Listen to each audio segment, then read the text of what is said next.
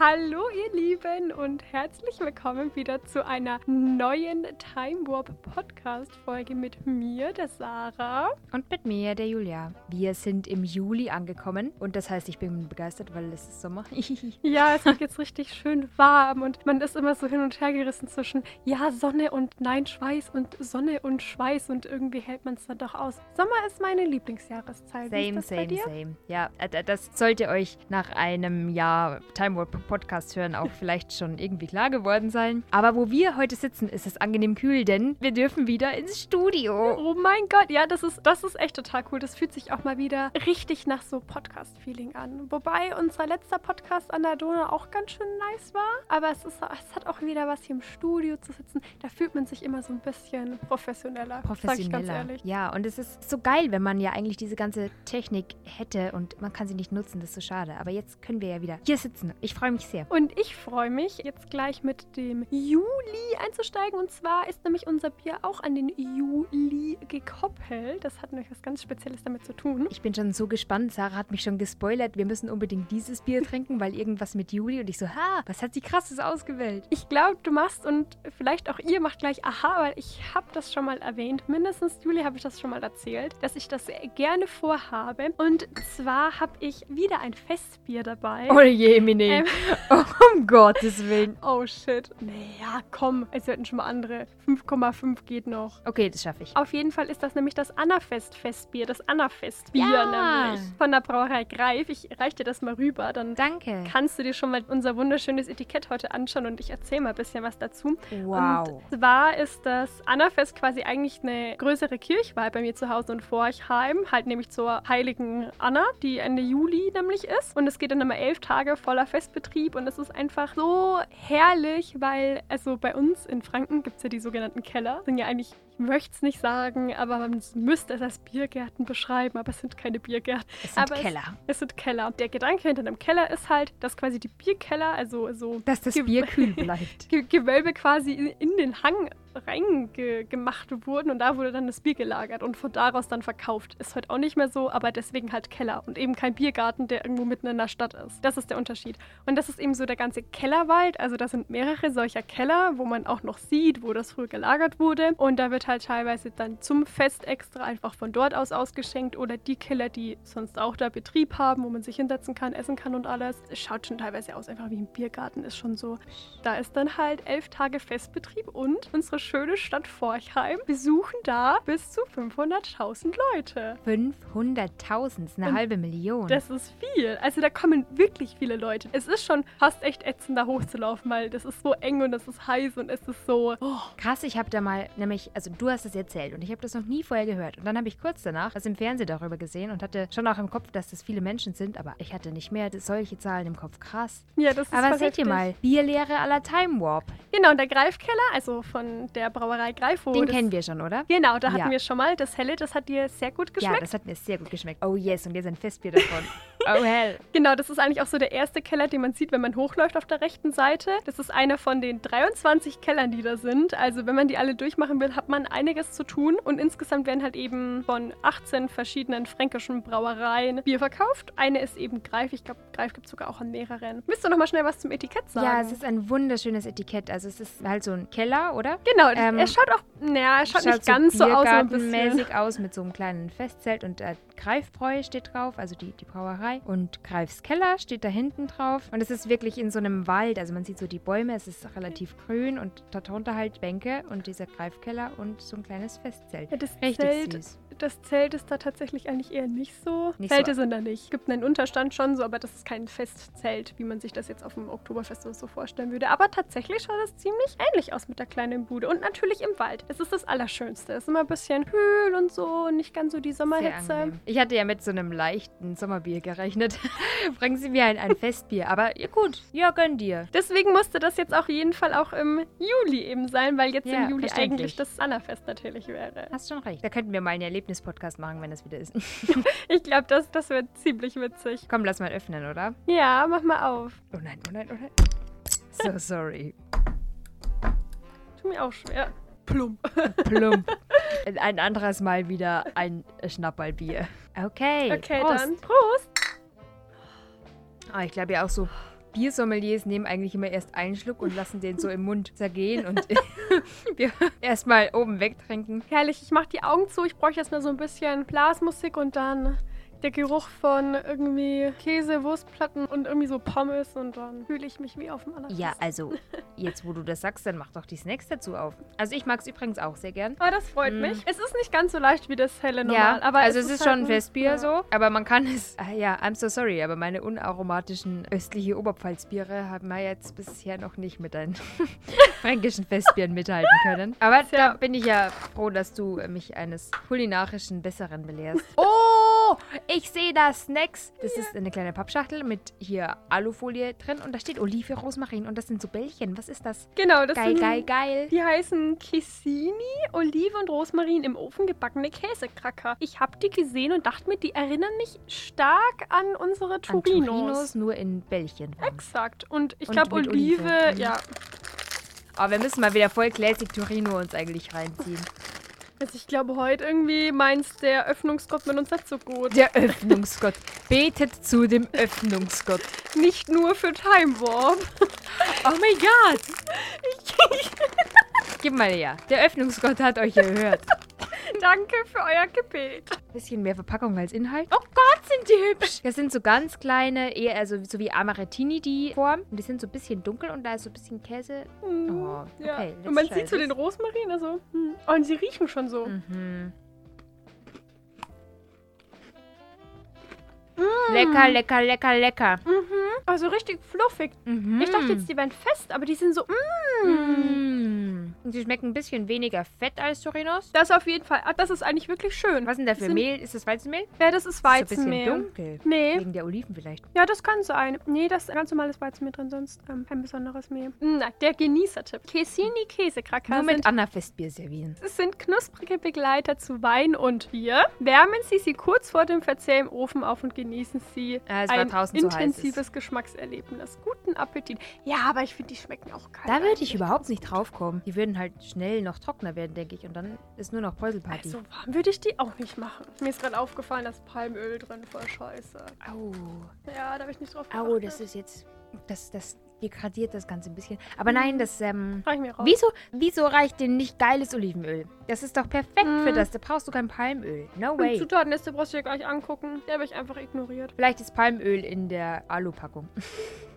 Gute Zutaten für guten Geschmack wage ich zu bezweifeln. Ah, sag mir das nicht. Ah, nein, da, da, da kriegt es gleich eine Note schlechter. Nee. Fangen wir lieber an mit dem ersten Fact im Juli. Der erste Fakt, der kommt schon ziemlich bald. Der kommt am 4. Juli und auch noch gar nicht so lange her. Und zwar 2003. Eigentlich nehme ich jetzt ja schon das Ende von der Geschichte vorweg, aber das ist halt eben nun mal der Fakt. Und zwar stellt sich der sogenannte Kartenmörder von Madrid der Polizei. Was hat dieser Kartenmörder denn jetzt getrieben? Boah, das habe ich mir auch gedacht und das ist echt gruselig. Das könnte so eine Black Story sein oder könnte auch in so einem True Crime Podcast vorkommen. Also für alle, die nicht so True Crime Podcasts mögen. Ich werde es nicht so krass erzählen, aber vielleicht solltet ihr mal kurz pausieren. Der Erlebnis-Podcast geht in die nächste Runde. In die Krimi-Runde. Kapitel 2. Kriminologie. Kann man das nicht auch hier studieren? Ich glaube schon. Ja, ne? Genau, Kriminologie. Und Master. auf jeden Fall ist die Lage in Madrid so Anfang, Mitte 2003 folgende, dass ein- eine unbekannte Person Opfer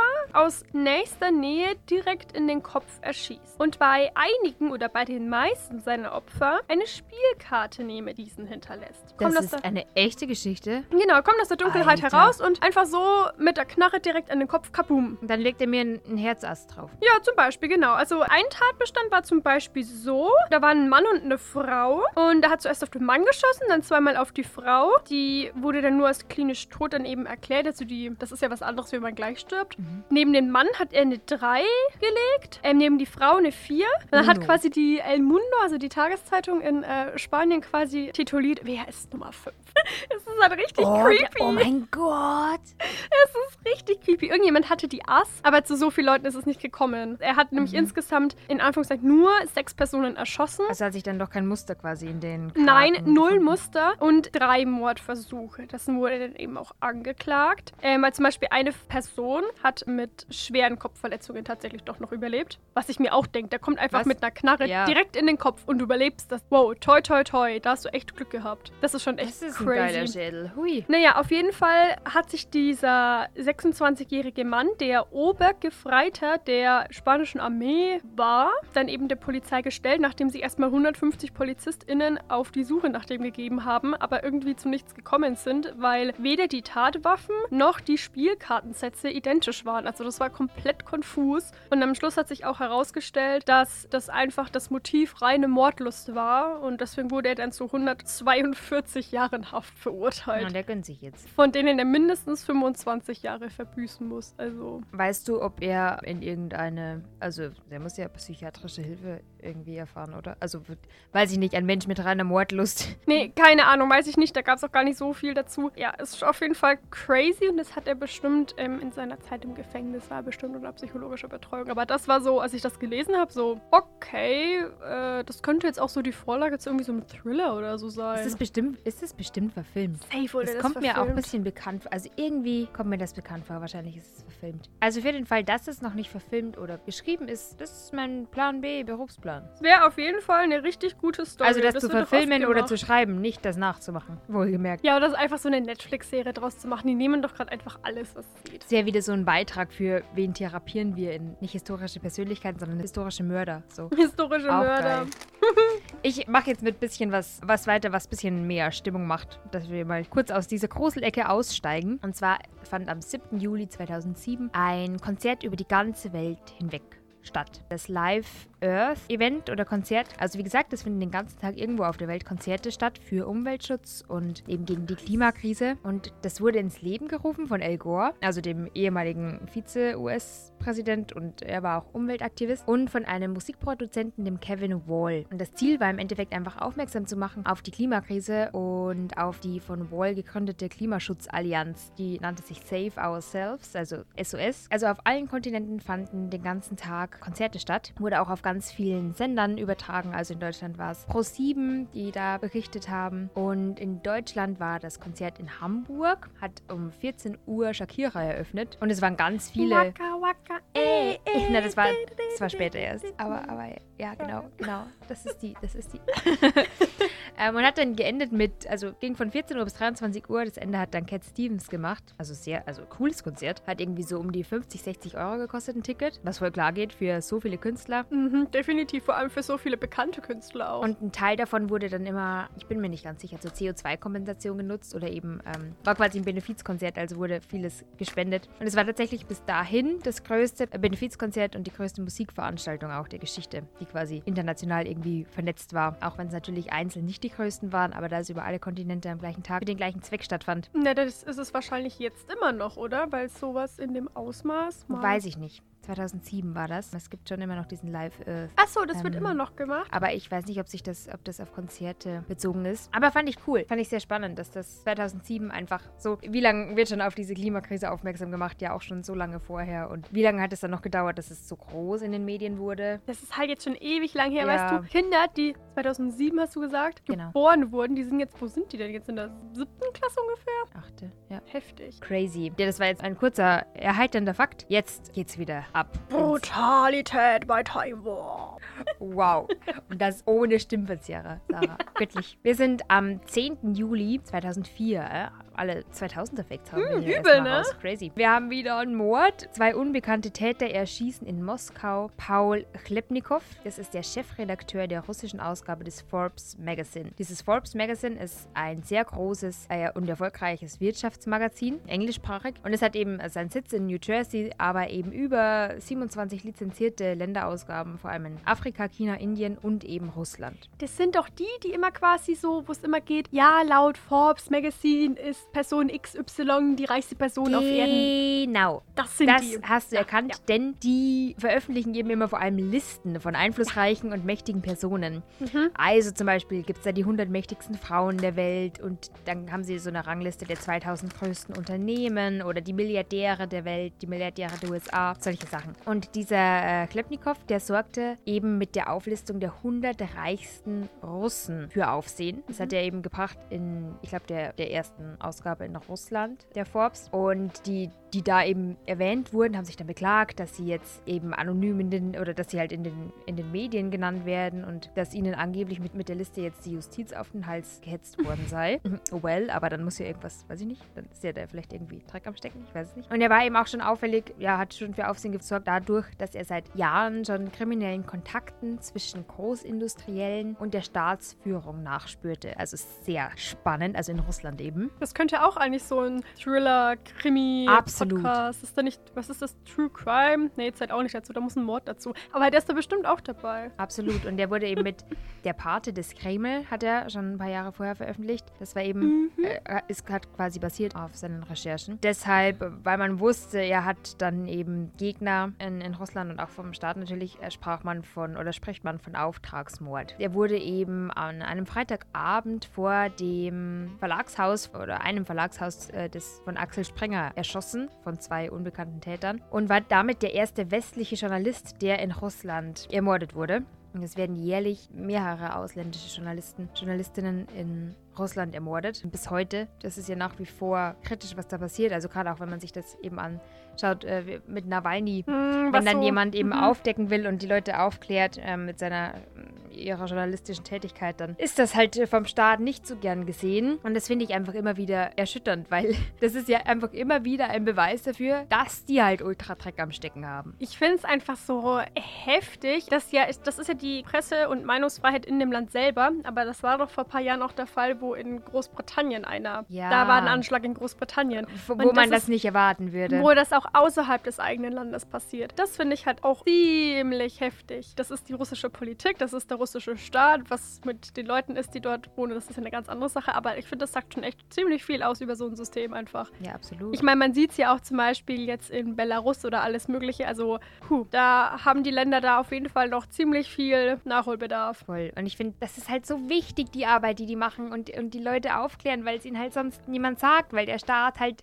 dann denen sagt, was er will, dass er den Leuten sagen will. Und dann kommt einer und man hat Hoffnung und oh, wow, dann True Crime, it's over. Ähm, auf jeden Fall geht es im Morbide weiter, denn wir entdecken Grabstätten aus dem 8. Jahrhundert vor Christus. Also- Nächstes Mal wird's wieder glücklicher, okay? Wir reisen ziemlich weit in die Zeit, aber irgendwie doch nicht so weit, weil es trotzdem bloß im Jahr 2003 passiert ist. Und zwar am 12. Juli. Ähm, da wurde nämlich auf Ausgrabungsarbeiten auf irgendeiner Baustelle in Vélez in Südspanien in der Nähe von Malaga Juhu, bisschen Sommerfeeling. m, besagte Grabstätte einfach gefunden. Und ich finde so das viel Sommerfeeling. naja, ich meine, Grabstätten ist wie bei uns jetzt heutzutage vielleicht ein Friedhof, Ein einfach wo Friedhof. man Tote bestattet. Aber ich finde das immer super spannend, einfach so, wenn irgendwo was gefunden wird. Und ich hatte auch kürzlich einen Artikel gelesen bei uns irgendwo in einer Lokalzeitung, wo auf einem Acker einfach irgendwie so ein paar Münzen Mhm. gefunden wurden oder Schmuck. Und das, das so wichtig ist, auch einfach für so die geschichtliche Aufarbeitung und dass man sieht, aha, man kann das ja datieren. Heutzutage, geht das ja sehr leicht mit der Technik, die man zur Verfügung hat, von wann das war und sieht dann, aha, okay, die haben dieses und jenes Metall, diese und jene Rohstoffe zu der und der Zeit schon benutzt. Und dann kann man ja wieder Rückschlüsse darauf ziehen, wie entwickelt die Gesellschaft da war. Und oh, das ist, ich finde das mega. Und ich finde das auch so, ich meine, ich weiß nicht, ich frage mich mal, was so, so sich so ein Bauarbeiter oder eine Bauarbeiterin denkt, die da auf so einer Baustelle ist und das dann so, hey, da ist irgendwie was so, scheiße, was mache ich jetzt? Das kann ich dir sagen, was sich die denken. Die denken sich, scheiße, Baustopp, ewig lang. Also ja ich kenne gut, das, das, ist von, das eine, das ist echt mies. ich kenne das von einer Gegend, wo quasi ganz viele Neubaugebiete ausgeschrieben wurden. Und dann war halt wirklich so die Aussage, hey, wenn ihr was findet, das nicht allzu groß ist, schmeißt das weg. Sagt das nicht, sonst ist da... Was natürlich gar nicht geht. Also, Es, nee, es oh mein Gott, nicht. vielleicht findest du das krasseste Ding der Welt und du willst einfach keinen Baustopp und deshalb sagst du nein, aber Es ist schon heftig. Du hast halt so einen Plan, den du durchbringen willst und am Schluss zögert sich das halt ziemlich lang hin. Das ist total ärgerlich. Aber ich finde, es ist einfach so heftig. Das ist so totaler Zufall einfach. Also du buddelst halt da, denkst, das ist ein cooler Standort. Und dann musst du dir das mal geben, wie alt das einfach ist. Das ist so, also ich finde das so, da explodiert mein Kopf fast. Ja, also so in Regensburg werden es jetzt nicht so alt. Ja, immer wieder Fliegerbomben gefunden. Das, Hm. das passiert sehr häufig, dass da Gebiet Ja, evakuiert ist ja wird. schon fast normal eigentlich. Also es gehört Ja. fast zum Alltag dazu irgendwie. Diesen, diesen Römerschatz in Kumpfmühl hat man mal gefunden. Mm. Aber das sind ja tatsächlich so größere Dinge. Ich meine, diese Grabstätte, das ist schon, das ist schon heftig. Und auch wenn man dann so Mauerreste oder so findet, aber einfach irgendwie so auf einem Acker so eine Münze. Das ist so. Also das ist krass. Und ich habe auch einmal gelesen, da glaube ich, hat irgendwie so ein Kind beim Spielen einfach irgendwie so einen Dino-Knochen gefunden. Das fand ich auch witzig. Oh, crazy. Wie tief hat es gebuddelt, bitte? Ja, das hat irgendwie nicht tief gebuddelt. Ich meine, das kann ja irgendwie, wenn es mal regnet, hochgeschwemmt werden oder irgendwie sowas. Mhm. Äh, das fand ich auch witzig. Und ich glaube, der kleine Typ, der hat das auch voll gefeiert. Aber das ist, was der Zufall nicht manchmal so zum Vorschein Zum bringt. Vorschein doch eigentlich ganz wortwörtlich. interessant. Ich will wieder. Habt ihr sie vergessen oder denkt ihr noch an sie? Über die Petersilieninsel sprechen. Äh, la- warte, La Isla de Peril. Oh Gott, so schön, wie du das kannst. Das hatten wir letztes Jahr im Juli. Und ich fand das so witzig, weil sie Petersilieninsel heißt und weil ich ähm, ein bisschen davor in Marokko war und sie quasi. Das ist halt so eine Mini-Insel, Niemandsland zwischen Spanien und Marokko. Und es Und- wächst nicht mal Petersilie. Nee.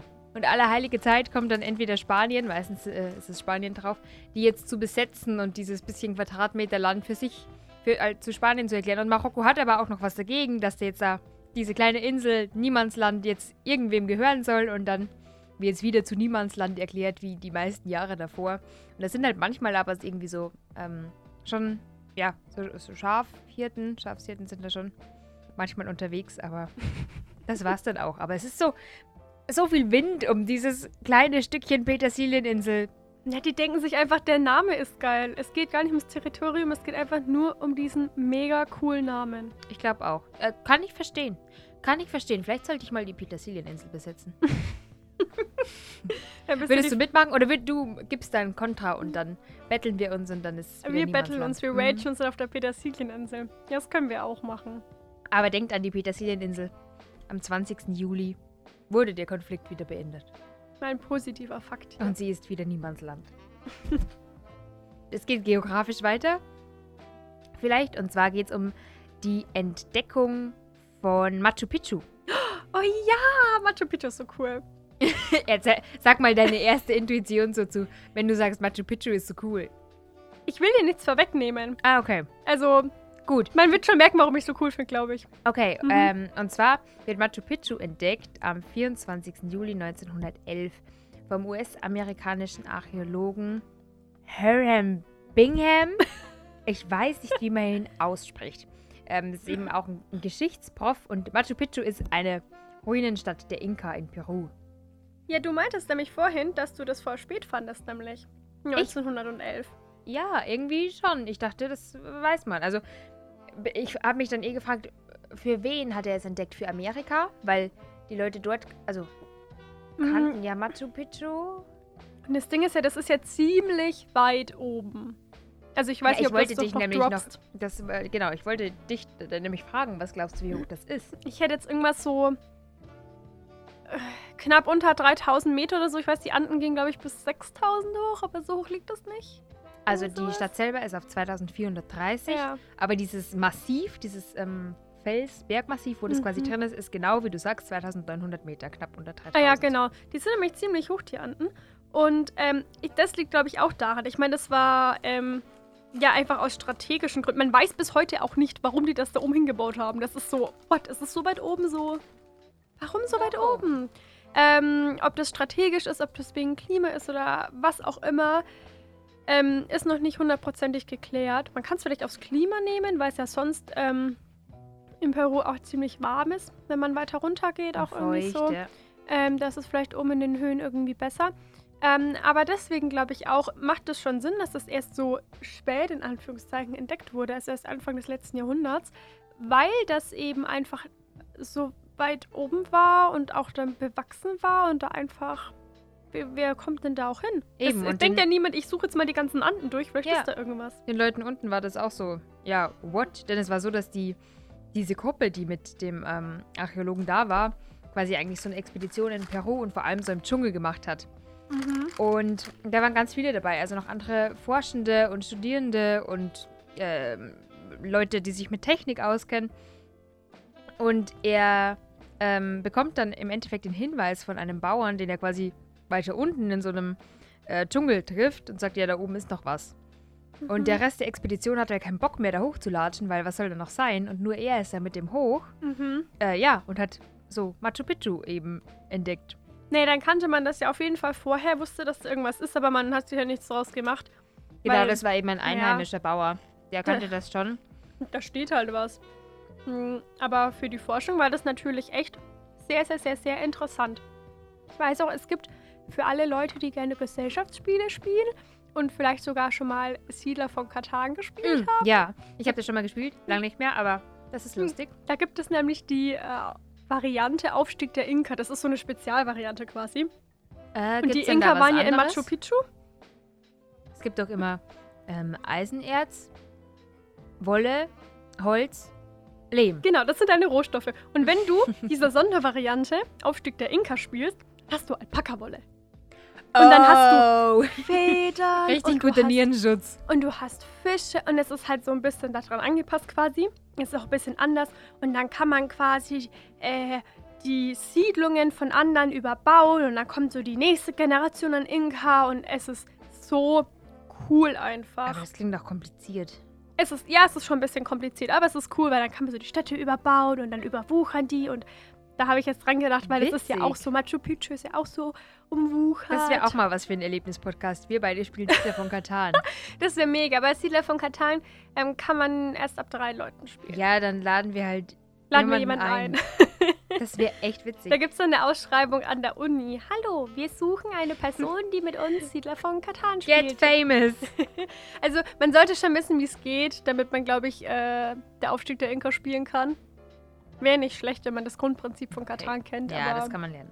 Ja. ich habe mir noch aufgeschrieben, also dieser Geschichtsprof, der Machu Picchu entdeckt hat, wurde später Senator von Connecticut. Ja, Das ist okay, wow. Das ist eine Karriere so. Der kann, und der war irgendwie, hm, ich habe es mir jetzt leider nicht genau gemerkt, aber er ist relativ früh von seinen Eltern irgendwie abgehauen, weil die, ich habe es so verstanden, als wäre sie relativ konservativ und er hat schon immer sich quasi gesehen, dass er irgendwas entdeckt. Und hat Mhm. auf Hawaii gelebt und ist dann quasi abgehauen. Äh, und so, okay, Hawaii muss man erstmal verlassen wollen. ähm, ich glaube, ja. das hat gar nicht so einen exklusiv exotischen Charakter, wenn du dort wohnst. Das ist wie bei mir in der fränkischen Schweiz. Als würdest du sie nicht lieben. Come on. Sarah, also Natürlich bitte. liebe ich sie. Aber es ging letztens so, ja, dann wohnen sie ja da, wo andere Leute Urlaub machen. Tatsächlich schon. Hm? Ich denke mir das tatsächlich oft. Ich habe mir heute gedacht, jeden Tag, jeder Tag im Sommer in dieser wunderschönen Stadt ist für mich Urlaub. Tatsache. Das ist jetzt ein bisschen ähm, kitsch, aber nein, es ist voll und ganz mein Ernst. Das sage ich aus vollstem Herzen. Regensburg strahlt aber schon irgendwie so ein Feeling aus. Also es ist Die schon so nördlichste Stadt Italiens. exakt. Um, äh, wer braucht Gardasee? Wer braucht Rom? Wer braucht Sizilien? Ich fahre immer nach Regensburg. Hm. Ja, nach Ratisbona. und bin da an der Donau und hab Wasser und kann planschen und kann baden und essen geiles Und wenn man in Eis den Westen nebenbei. rausfährt, hat man auch noch die Weinberge gegenüber. So, das ist halt Italien. Für mich ist Tatsache. das, ja. Tatsache. Da bin ich gestern spazieren gegangen. Oh, herrlich. War schwer, ein schönes Plätzchen zu finden. Da waren viele Leute. Am liebsten hätte ich sie alle in die Donau gekickt, um allein zu sein. Wo wir wieder beim True Crime wären. Faden, wo bist du? Faden, wo bist du? Nein, wir machen nicht mit True Crime weiter. Wir machen mit so einem Standard-Sarah-Fakt weiter. Genau, wir schreiben nämlich das Jahr 1215. Jetzt kommt entweder ein Papst oder ein Adliger oder Lady Di. Ich habe gerade gesagt, dass es ein Standard-Sarah-Fakt ist. Nein, Lady Di kommt nicht 1200.